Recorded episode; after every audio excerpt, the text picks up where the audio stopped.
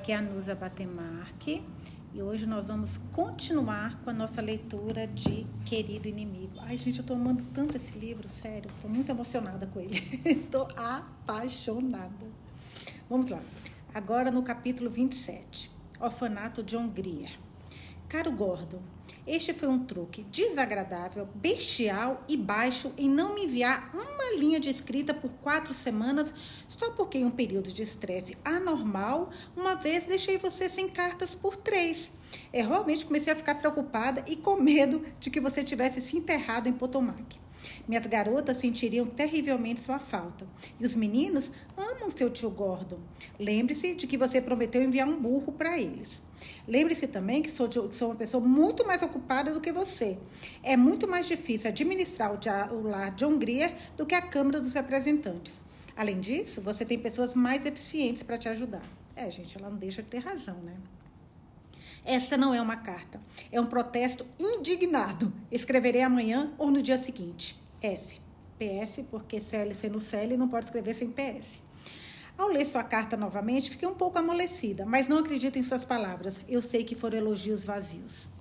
17 de julho. Cara Jude, tenho uma história para contar. Por favor, lembre-se que é quarta-feira. Assim, às duas e meia, nossa pequena Sofia foi banhada, escovada e vestida com linho fino e ficou sob os cuidados de uma órfã mais velha e de confiança, com instruções ansiosas de mantê-la limpa. Às três e meia, nunca conheci um ser humano tão desconcertantemente profissional como J.F. Predland. Um automóvel de caro design estrangeiro subiu as ladeiras deste imponente castelo. Um personagem de ombros e maxilar quadrados, com bigode cortado e modos que demonstram pressa, apresentou-se três minutos depois na porta da minha sala. Ele me cumprimentou energicamente como senhorita McCosh eu gentilmente o corrigi e ele mudou para senhorita Mequin. Indiquei minha poltrona mais reconfortante convidei a tomar um refresco leve depois da sua viagem. Ele aceitou um copo d'água, admira um pai temperante, e manifestou um desejo impaciente de acabar logo com aquilo. Então, toquei a campainha e ordenei que a pequena Sofia fosse trazida para baixo. Espere aí, senhorita Maqui, disse ele para mim. Prefiro vê-la em seu próprio ambiente. Irei com a senhorita para a sala de jogos ou onde quer que mantenha seus órfãos. Então, levei-o ao quarto das crianças, onde 13 ou 14 pedacinhos de gente, vestidos em seus macacões de algodão, estavam em colchões no chão. Sofia, sozinha na glória das anáguas femininas, estava abrigada nos braços com listras azuis de uma órfã muito entediada. Ela estava se contorcendo e lutando para se abaixar, e suas anáguas femininas estavam firmemente enroladas em seu pescoço. Peguei-a nos braços, alicei suas roupas, limpei seu nariz e a convidei a olhar para o cavalheiro. Todo o futuro daquela criança dependia de cinco minutos de sol e, em vez de um único sorriso, ela lambeu. O senhor Bradland apertou a mão dela com muito cuidado e gorjeou para ela como faria para um filhote. Sophie não deu a menor atenção a ele, mas virou as costas e enterrou o rosto no meu pescoço. Ele deu de ombros e disse que ela poderia servir para sua esposa. Ele mesmo não queria nenhum, de qualquer maneira, e nos viramos para sair. Então, quem deveria vir cambaleando direto em seu caminho, senão aquele pequeno raio de sol? Alegra. Exatamente na frente dele, ela cambaleou, jogou os braços como um moinho de vento e caiu de quatro. Ele saltou para o lado com grande agilidade para evitar pisar nela. E então a levantou e a colocou de pé. Ela apertou os braços em volta da perna dele e olhou para ele com uma risada borbulhante. Papai? Putz, meu, foi pega. Ai, meu Deus. Ele é o primeiro homem, exceto o médico, que a criança via há semanas. E, evidentemente, se parecia um pouco com o pai, quase esquecido dela. J.F. Predland a pegou e a jogou no ar tão facilmente como se fosse uma ocorrência diária, enquanto ela gritava em êxtase de alegria. Então, quando ele deu sinais de que a estava abaixando, ela o agarrou pela orelha e pelo nariz e pendurou em seu pescoço. Ninguém jamais poderia acusar a Alegra de falta de vitalidade. JF desvencilhou-se de suas palavras carinhosas e emergiu com o cabelo desgrenhado, mas com a mandíbula firme. Ele a colocou de pé, mas manteve a sua pequenina mão junto a dele. Essa é a garota para mim, disse ele. Não acredito que precise procurar mais. Expliquei que não poderíamos separar a pequena alegre dos seus irmãos, mas quanto mais eu me opunha, mais teimoso seu queixo se tornava. Voltamos para a sala e discutimos sobre isso por meia hora. Ele gostava da sua hereditariedade, da sua aparência, do seu espírito, gostava dela. Se ele tivesse uma filha impingida a ele, queria uma coisa, uma com um pouco de gengibre. Ele, feria, ele seria enforcado se pecasse aquela outra coisinha chorona. Não era natural. Mas se eu lhe desse alegra, ele a criaria como sua própria filha e cuidaria para que ela fosse sustentada pelo resto da sua vida. Eu tinha direito de excluí-la de tudo isso apenas por um monte de besteiras sentimentais? A família já estava desfeita. O melhor que eu podia fazer por eles agora era provê-los individualmente. Pegue-o todos os três, disse eu bastante descaradamente. Ah, eu estou curiosa se ele vai pegar ou não. Mas não, ele não podia considerar isso. Sua esposa era inválida e um filho era tudo que ela conseguiria cuidar. Bem, eu estava em um dilema terrível. Parecia uma grande chance para a criança, mas parecia tão cruel separá-las daqueles dois adoráveis irmãos, irmãos mais novos. Ai, gente, eu não queria que separasse, não. Eu sabia que se os Predlands adotassem legalmente, eles fariam o possível para romper todos os laços com o passado. E a criança ainda era tão pequena que esqueceria seus irmãos tão rapidamente quanto tinha esquecido do seu pai. Aí pensei em você, Jude, e em como você sempre foi amarga, porque quando aquela família queria te adotar, o orfanato não a deixou ir. Você sempre disse que poderia ter tido uma casa, como outras crianças, mas que a senhora Lippet a roubou de você. Eu estava roubando a casa da pequena Alegra? Com os dois meninos seria diferente. Eles poderiam ser educados e transformados por si próprios. Mas para uma garota, uma casa como essa significaria tudo. Desde que o bebê Alegra veio até nós, ela me parecia como a bebê Jude deveria ter sido. Ela tem habilidade e espírito. Devemos, de alguma forma, fornecer a ela oportunidades. Ela também merece sua parte na beleza e no bem do mundo, tanto quanto a natureza a capacitou a apreciar. E algum orfanato poderia dar isso a ela? Ai, eu me levantei, pensei, pensei, enquanto o seu Predalant impacientemente andava de um lado para o outro.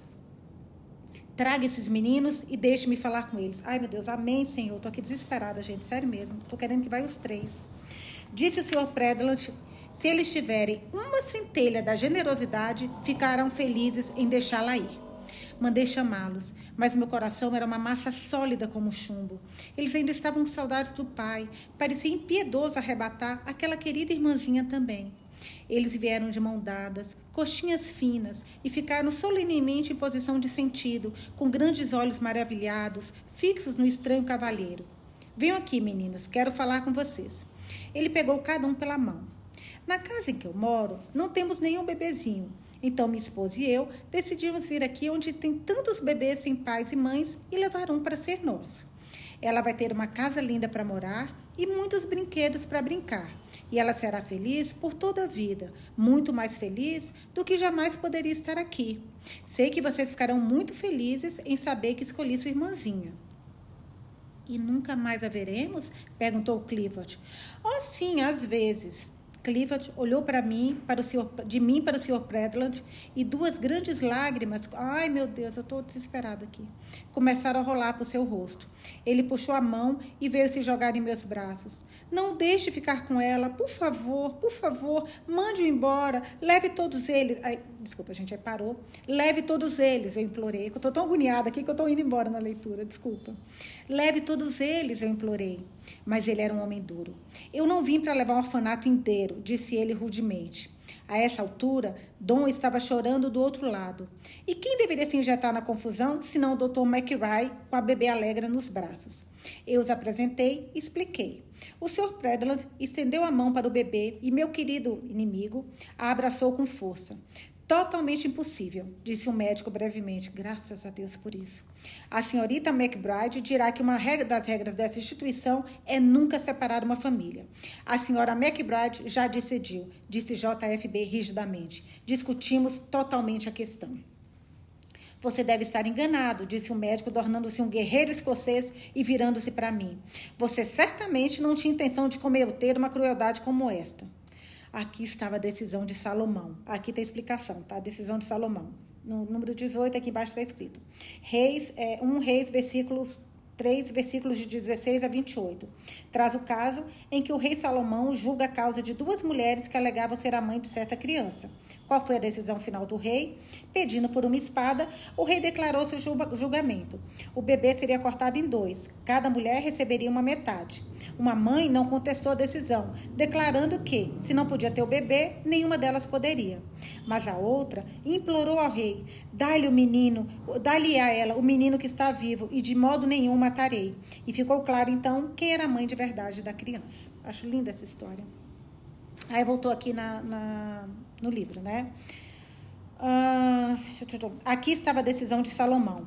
Mais uma vez, com dois dos homens mais teimosos que o bom Deus já me apresentou, lutando pela pobre a pequena alegra, membro por membro. Eu despachei os três filhotes de volta para o berçário e voltei para a briga.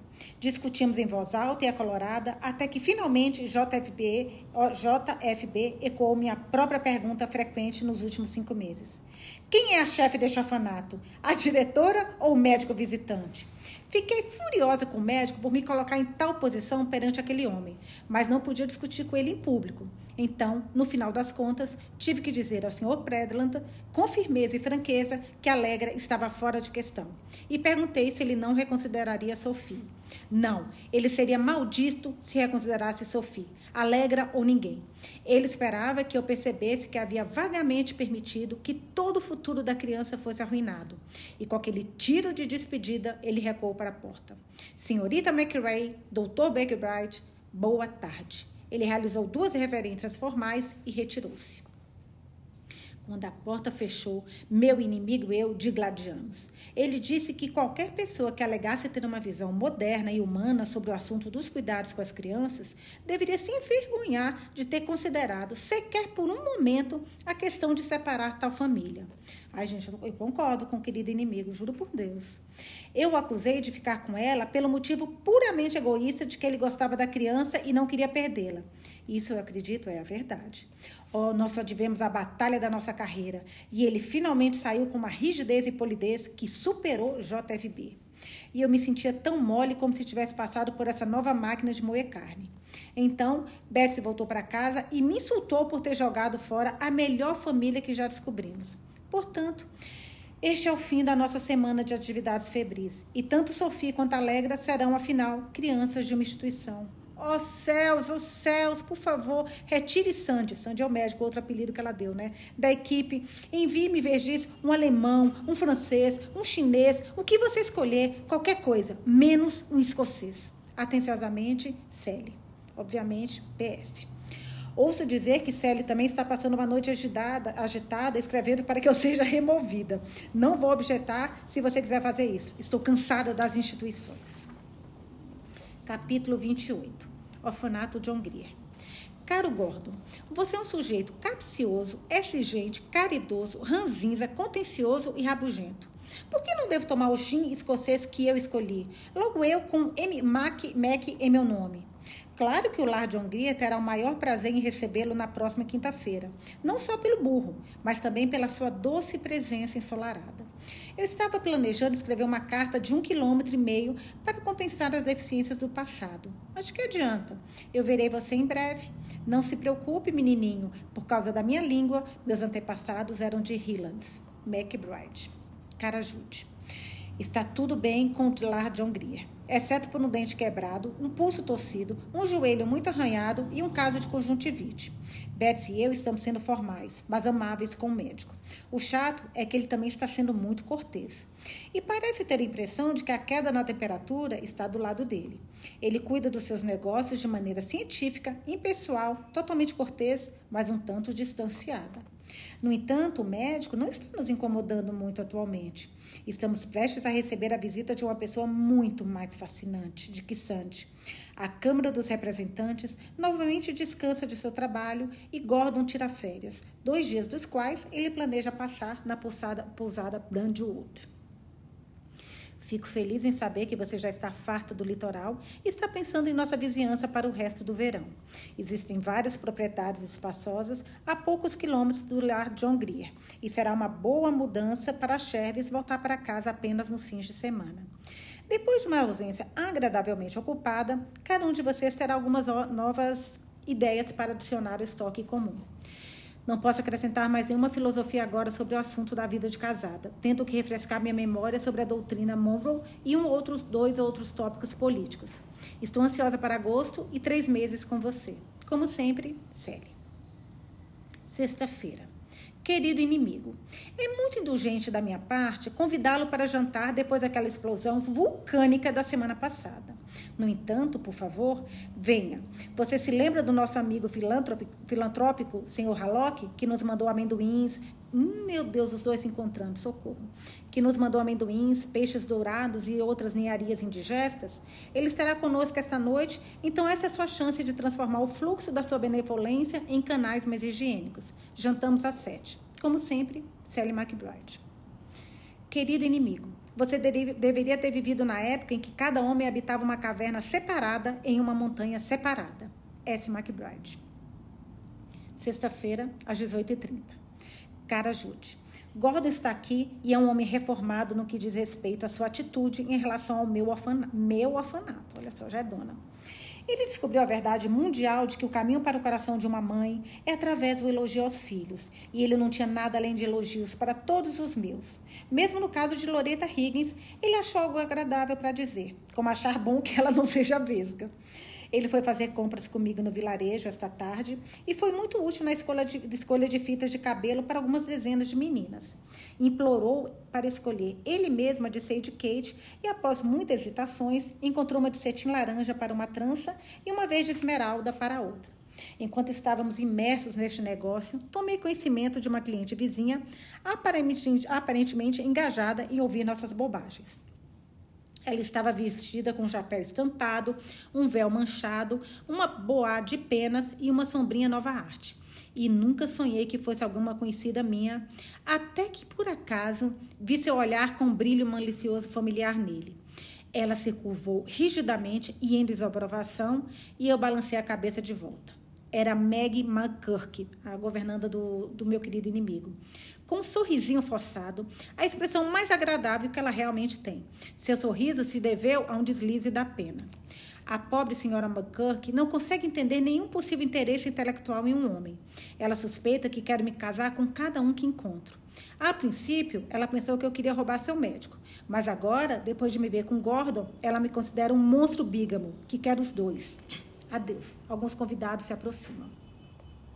23 e 30. Acabo de oferecer um jantar para Gordon com Percy, a senhora Livermore e o senhor Witherspoon como convidados. Graciosamente incluiu o médico, mas ele recusou bruscamente, alegando que não estava com humor social. Nosso Sandy não deixa a polidez interferir. Não há dúvida sobre isso.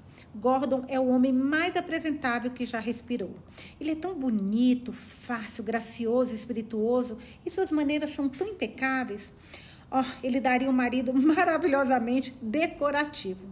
Mas afinal, suponho que você mora com o marido. Você não apenas o exibe em jantares e chás. Ele foi excepcionalmente bom esta noite. Betsy e a senhora Livermore se apaixonaram por ele, e eu apenas um pouco. Seu discurso nos entreteve, em sua melhor maneira pública. A propósito do bem-estar de Chava, estamos tendo dificuldade para encontrar um lugar para aquele macaco dormir. E Gordon provou, com uma lógica incontestável, que uma vez que Jimmy nos apresentou ele, e Jimmy amigo de Percy, ele deveria dormir com Percy. Jesus! Gordon é um falador natural e o público o afeta como se fosse champanhe. Ele pode argumentar com tanta seriedade emocional sobre o assunto de um macaco quanto sobre o maior herói que já sangrou por seu país. Senti lágrimas brotando dos meus olhos quando ele descreveu a solidão de Chava enquanto observava a noite nossa adega de fornalhas e imaginava seus irmãos brincando na longínqua selva tropical, bem político falando, né? Um homem que, que pode falar sim tem um destino pela frente. Não tenho dúvidas de que no futuro votarei nele, votarei nele para presidente. Todas nós nos divertimos muito e esquecemos completamente, por um espaço de três horas, que 107 órfãos dormiam ao nosso redor. Por mais que ame os queridinhos, é agradável me afastar deles de vez em quando. Meus convidados saíram às 10 e deve ser meia-noite agora. Este é o oitavo dia e meu relógio parou de novo. Jane se esquece de dar corda com regularidade. No entanto, sei que é tarde e, como mulher, é meu dever tentar um sono de beleza, especialmente com chove pretendente disponível. Termino amanhã. Boa noite. Sábado. Gordon passou essa manhã brincando no orfanato e planejando alguns presentes inteligentes para serem enviados mais tarde. Ele acha que três totens bem pintados aumentariam a atratividade de nossos acampamentos indígenas. Ele também vai nos dar de presente três dúzias de macacões rosas para os bebês. Rosa é uma cor muito apreciada pela diretora, diretora deste orfanato, que está mortalmente cansada do azul. O nosso generoso amigo também se diverte com a ideia de um par de jumentos e celas e uma pequena carroça vermelha. Não foi bom que o pai de Gordon cuidasse dele tão bem e que ele seja um jovem tão inclinado à caridade? No momento, ele está almoçando com Pesce no hotel e, acredito, absorvendo novas ideias no campo de filantropia. Talvez você ache que não gostei dessa interrupção da monotonia da vida institucional. Pode dizer tudo o que quiser, minha cara senhora Pendleton, sobre como estou gerindo bem o seu orfanato. Mas mesmo assim, não é natural que eu fique tão parada. Eu frequentemente preciso de uma mudança. É por isso que Gordon, com seu otimismo borbulhante, espírito de menino, é tão estimulante, especialmente como um contraste com o nosso médico. Domingo de manhã. Devo lhe contar o fim da visita de Gordon. Sua intenção era partir às quatro, mas em um momento ruim, implorei a ele que ficasse às dez, nove e meia e ontem à tarde, ele, Singapura e eu demos uma longa caminhada longe da vista das torres do orfanato e paramos em uma pequena pousada bonita à beira da estrada, onde tivemos um jantar satisfatório de presunto com ovos e repolho. Sing comeu de uma forma tão vergonhosa que ficou lânguido desde então. A caminhada e tudo mais foi divertido. Uma mudança muito grata dessa vida monótona que levo. Teria me mantido agradável e contente por semanas se algo muito desagradável não tivesse acontecido mais tarde. Tivemos uma tarde linda, ensolarada, despreocupada, e sinto muito por tê-la estragado. Voltamos e chegamos ao, orfanato, chegamos ao orfanato antes das nove, bem a tempo para ele correr para a estação e pegar o trem. Portanto, não pedi que ele entrasse, mas polidamente desejei-lhe uma boa viagem no portão. Um carro estava parado ao lado da estrada, na sombra da casa. E eu, o reconheci e pensei que o médico estava lá dentro com o senhor Whitspon. Eles costumam passar as noites juntas no laboratório. Ora, ora, o médico tomando conta, gente. Ai, ai, ai, ciúmes, meu Deus. Acho, né? Tô imaginando isso, que é o carro do médico. Bem, Gordon, no momento da despedida, foi tomado por infeliz, infeliz impulso de me pedir para abandonar a administração desse orfanato e assumir a administração de uma casa particular.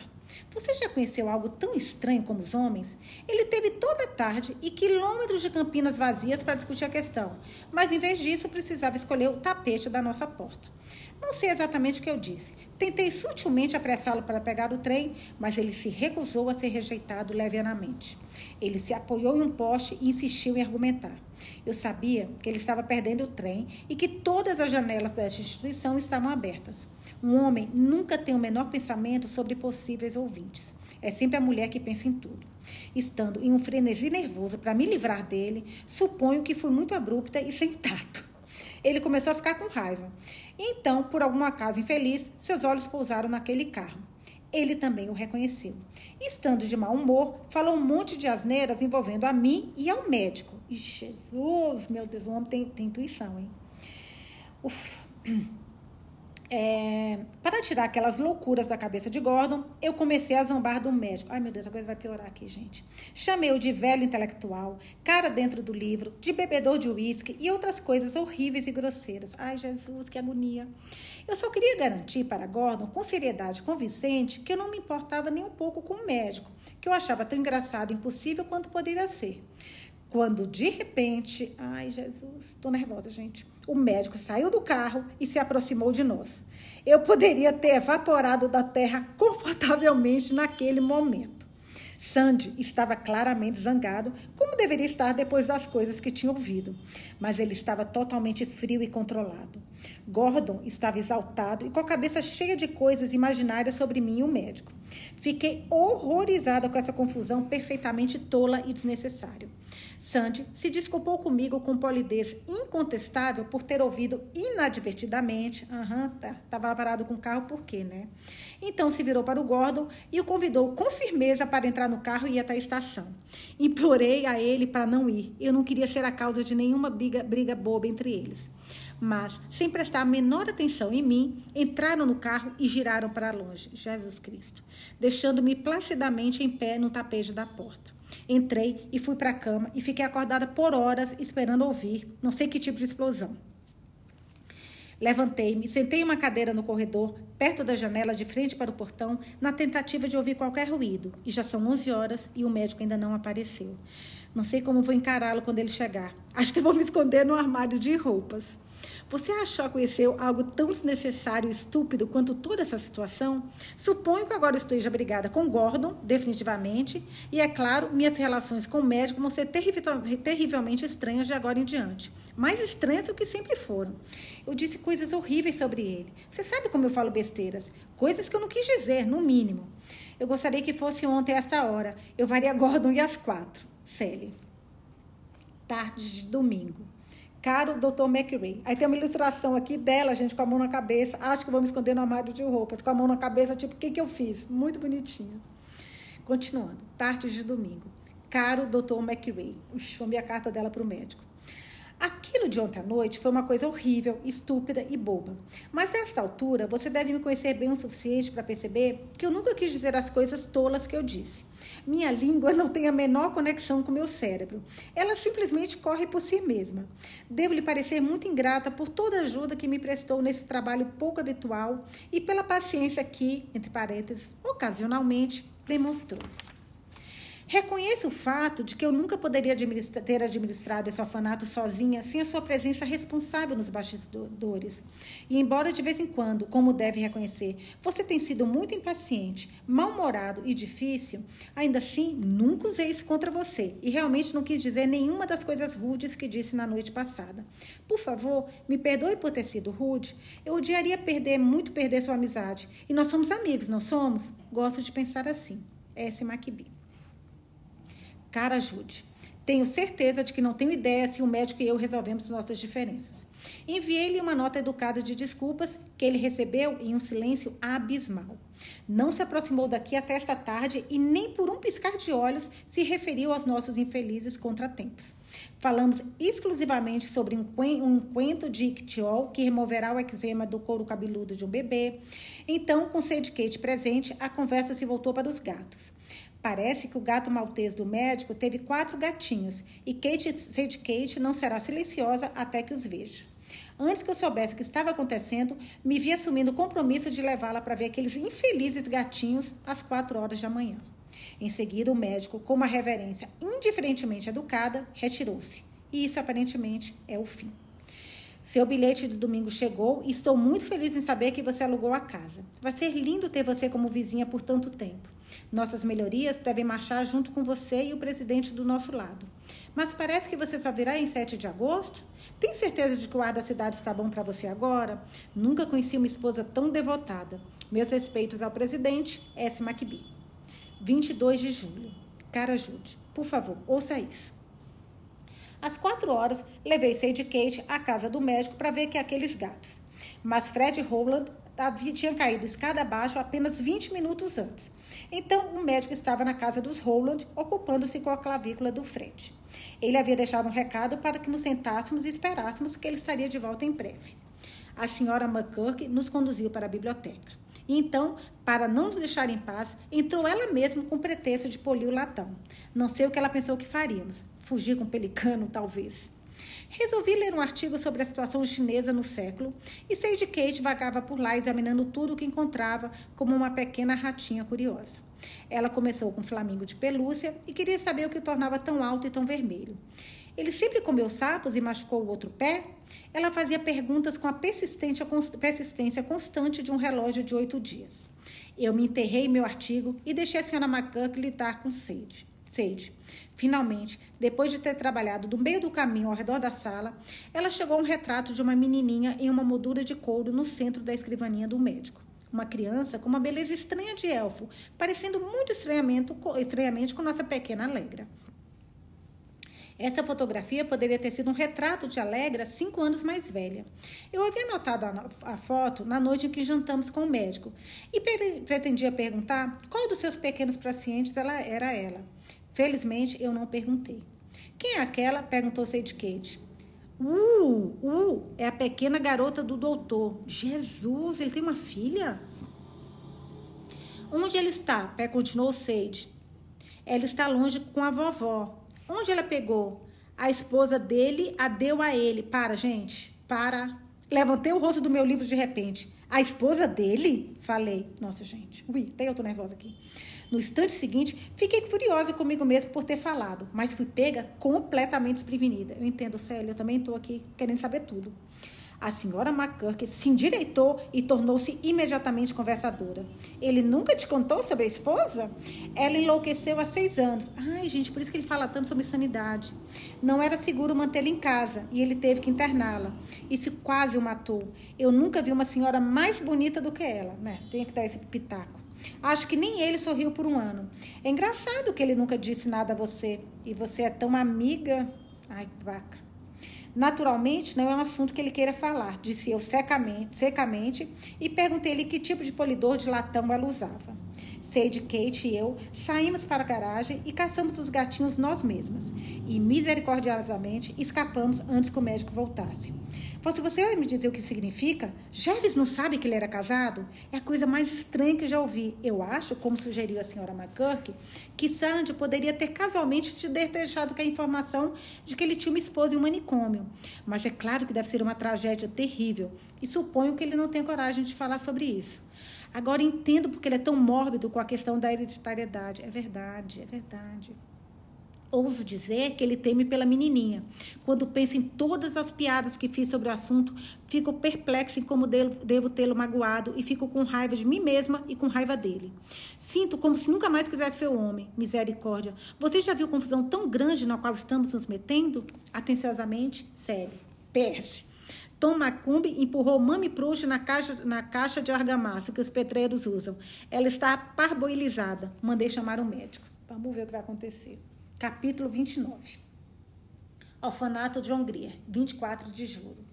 Minha querida senhora, tem um escândalo chocante para relatar sobre a diretora do lar John Grier. Não deixe isso chegar aos jornais, por favor. Posso imaginar os detalhes sórdidos da investigação antes da sua remoção por crueldade. Eu estava sentada tomando sol com a minha janela aberta esta manhã, lendo um livro doce sobre a teoria Frobel da cultura infantil. Nunca perca a paciência, sempre fale gentilmente com os pequenos. Embora possam parecer ruins, não são na realidade. É que eles não estão se sentindo bem ou não têm nada de interessante para fazer. Nunca os puna. Simplesmente desvie sua atenção. Eu estava tendo uma, uma atitude muito amorosa e elevada em relação a toda essa jovem vida à minha volta, quando minha atenção foi atraída por um grupo de meninos embaixo da minha janela. John, não machuque! Deixe-o ir! Mate-o rápido! Acima desses protestos, ergueu-se o grito agonizante de algum animal com dor. Larguei Frobel e, correndo escada abaixo, corri para cima deles pela porta lateral.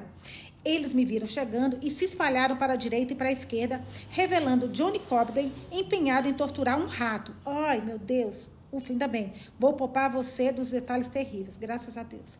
Chamei um dos meninos para afogar a criatura rápido. Ai, eu peguei John pela gola de sua camisa e o arrastei, contorcendo-se e chutando a porta da cozinha. Ele é um menino grande e desajeitado de 13 anos e lutou como um pequeno tigre, segurando-se nos pilares e nos batentes das portas enquanto passávamos. Normalmente, duvido que eu pudesse ter lidado com ele sozinha, mas o sangue irlandês que eu possuo estava no topo. Eu estava como uma louca. Corremos para a cozinha e eu rapidamente procurei um meio de punição. O virador de panqueca foi o primeiro utensílio que meus olhos encontraram. Eu o agarrei e bati naquela criança. Ai, todinho, gente.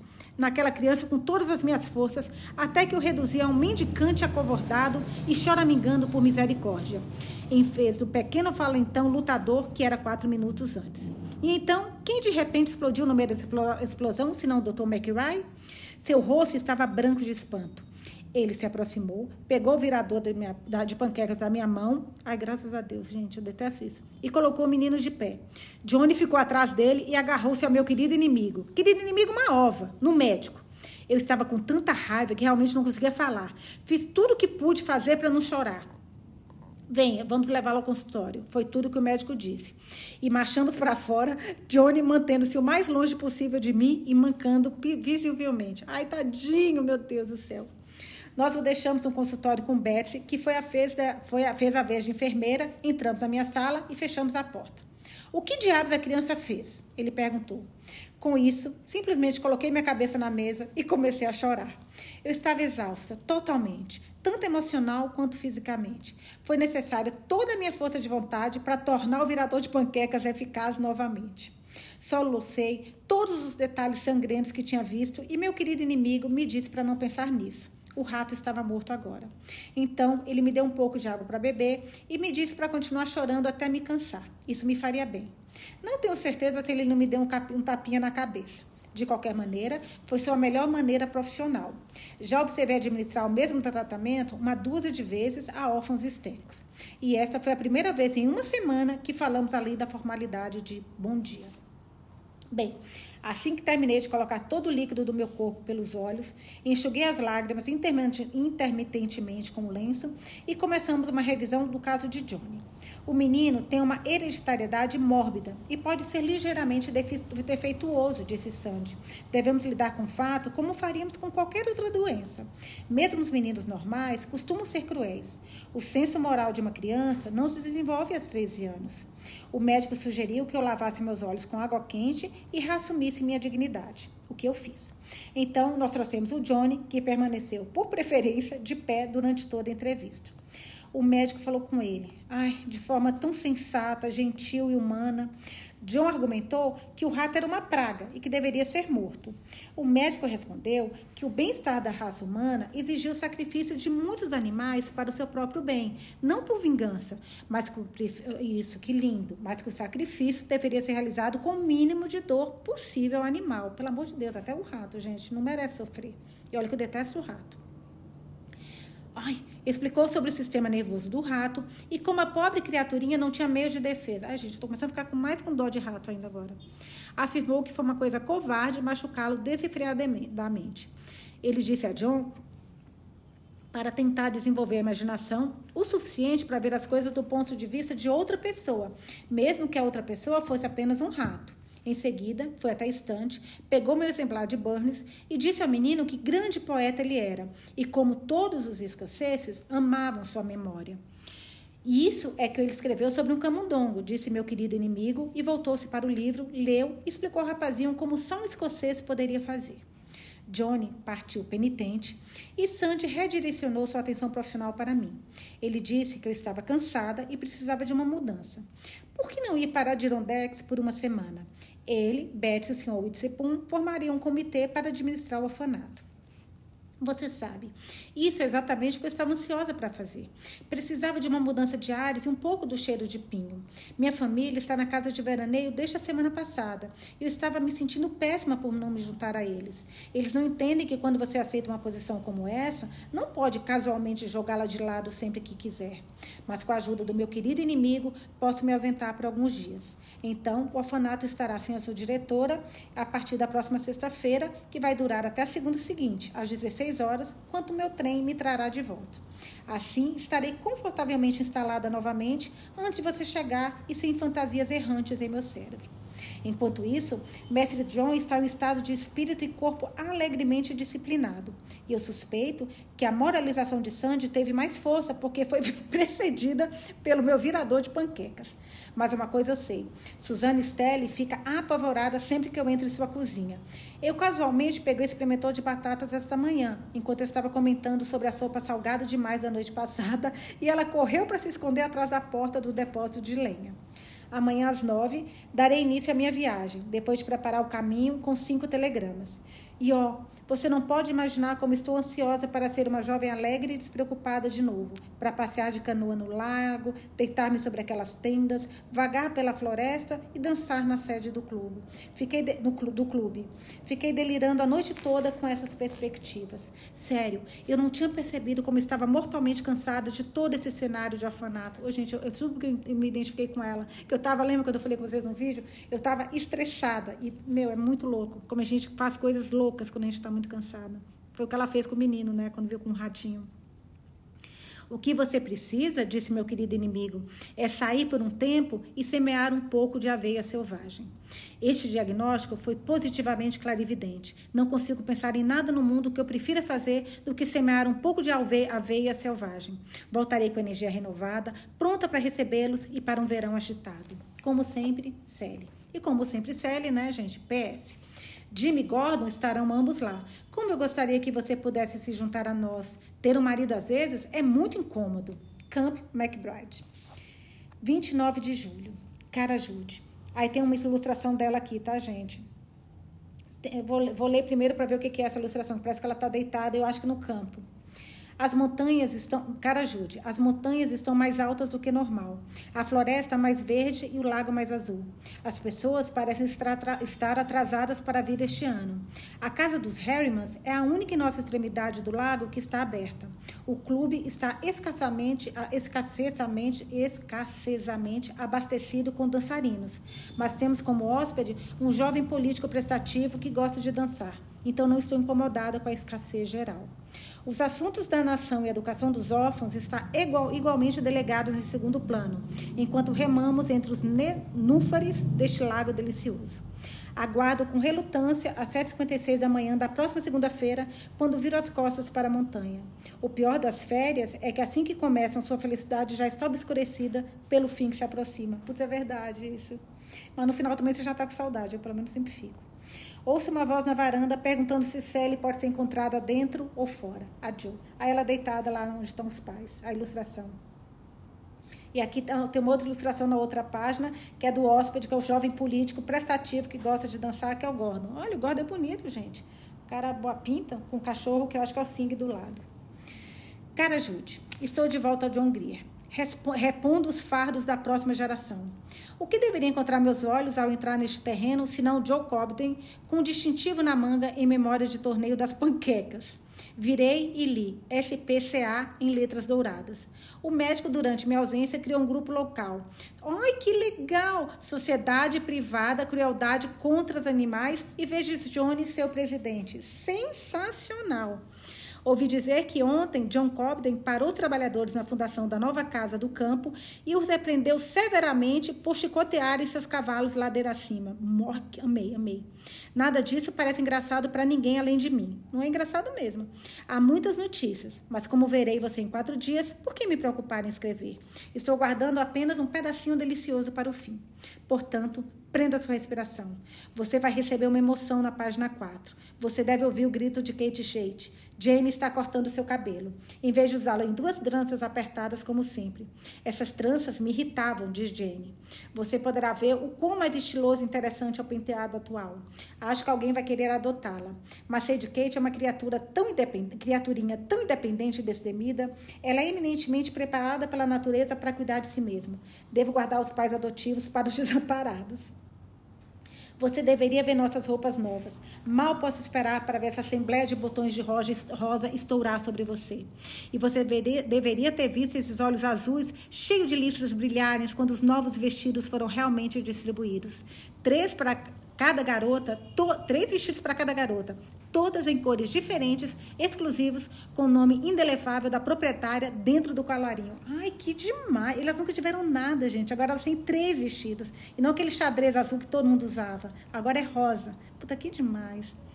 O preguiçoso sistema da senhora Lippert de fazer com que cada criança exatamente tirasse da lavagem um vestido indistinto a cada semana era um insulto à natureza feminina. Sadie Kate está gritando como uma porquinha. Devo ver se Jane, por, acaso, por engano, cortou uma orelha. Jane não cortou. As orelhas excelentes de Sadie ainda estão intactas. Ela está apenas gritando de expectativa, como se fosse na cadeira de um dentista, acreditando que vai doer no instante seguinte. Realmente, não consigo pensar em mais nada para escrever, exceto uma notícia muito íntima. Meu Deus, meu Deus, exceto uma notícia muito íntima. Então aqui está. Espero que você goste. Estou noiva, vou me casar.